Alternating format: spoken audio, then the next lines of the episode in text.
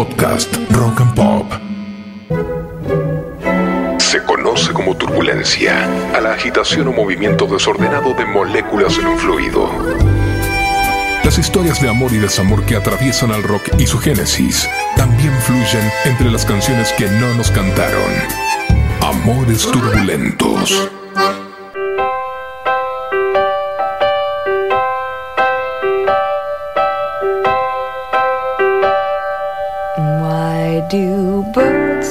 Los hermanos sean unidos porque esa es la ley primera.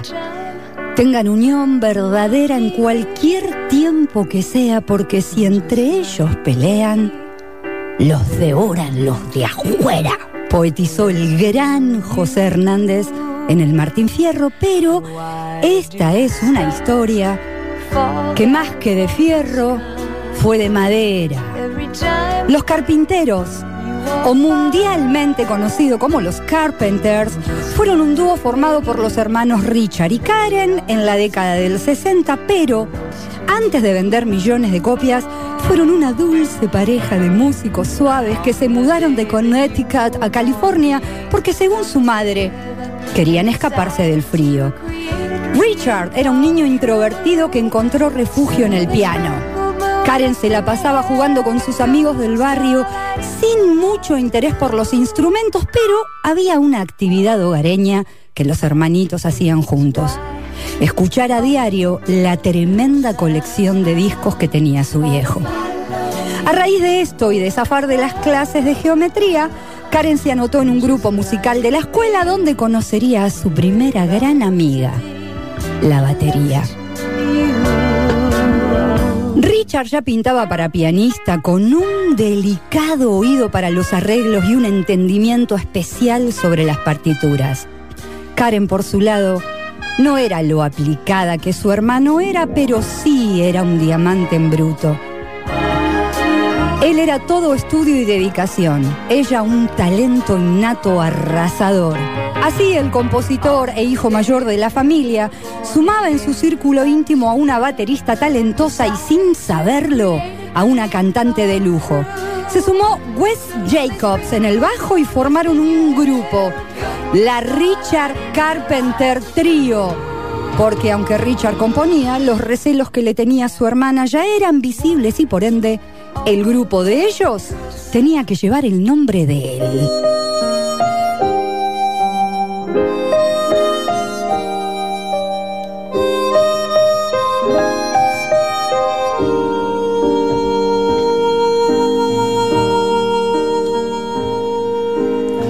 Y se presentaron a la célebre batalla de bandas. Y así como no, quien no quiere la cosa, la ganaron. El premio, un contrato con el sello RCA, pero a la discográfica no le cerró el combo. Familia conservadora, hermanitos dulces, soft jazz, no, no es lo que buscamos, dijeron los efectivos allá en el año 1966. El mismo año en el que, por ejemplo, los Beatles sacaban Revolver. Así las cosas entonces y el trío disuelto. Los hermanos Carpenters no se iban a dar por vencidos. Ya los empujaba la pasión por la música y la convicción que tienen los que saben verdaderamente que son buenos en algo. Y en materia musical, los hermanos eran buenos de verdad. Un día, un tal Herb Alpert escuchó los primeros 30 segundos de un demo y así, el 22 de abril del año 1969, Carpenter sellaba su primer contrato con el sello AM. En 1970 presentan Close to You, la segunda entrega discográfica de Carpenters y por afano, la más influyente.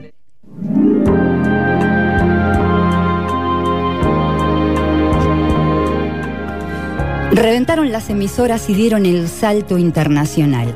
No solo eso, se convirtieron en los preferidos de las cadenas de televisión, reivindicando un estilo familiar con melodías gentiles y mensajes amorosos. Es decir, nada que ver con el Goodstock repleto de ácidos que se había celebrado el año anterior. La fama trajo aparejada, como ya vimos tantas veces, problemas y excesos.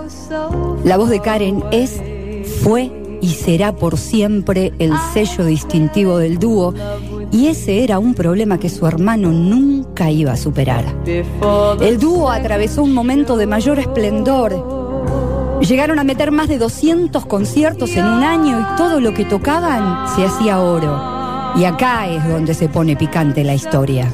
A esta altura, Richard se había convertido a un adicto a unas pastillas llamadas Quaalude, un somnífero que tomado en enormes cantidades generaba el efecto contrario. Karen, por su parte, ya arrastraba una anorexia nerviosa en la que las, las pastillas y los laxantes conformaban su dieta. En el escenario brillaban, pero puertas adentro no daban más. Para 1979 Richard tocó fondo. Su adicción se había agudizado tanto que no le paraban de temblar las manos. Canceló cuanto Joe tenía acordado y se internó en una clínica de rehabilitación. Por primera vez en su vida, Karen toma las riendas de su vida artística, se muda a Nueva York al estudio de Phil Ramone y graba un disco con la banda de Billy Joel, que según palabras del mismo Quincy Jones, era un bombazo. Lo macabro es que ni su madre, ni su hermano, ni la compañía discográfica le permitieron jamás ver la luz. Ni los elogios de John Lennon alcanzaron para dar vuelta el asunto y Karen se hundió en una tremenda depresión. En el 81 conoce a quien sería su futuro y fugaz esposo, Tom Barris, un empresario sanguijuela en barcarrota que hasta el día de la boda no le había revelado a Karen que se había hecho una vasectomía. Proyecto solista anulado, hermano controlador y matrimonio trunco. Karen tocó fondo y llegó a pesar menos de 40 kilos. Por más tratamientos que le hicieron, nunca pudo superar su depresión ni dejar de tomar pastillas para adelgazar.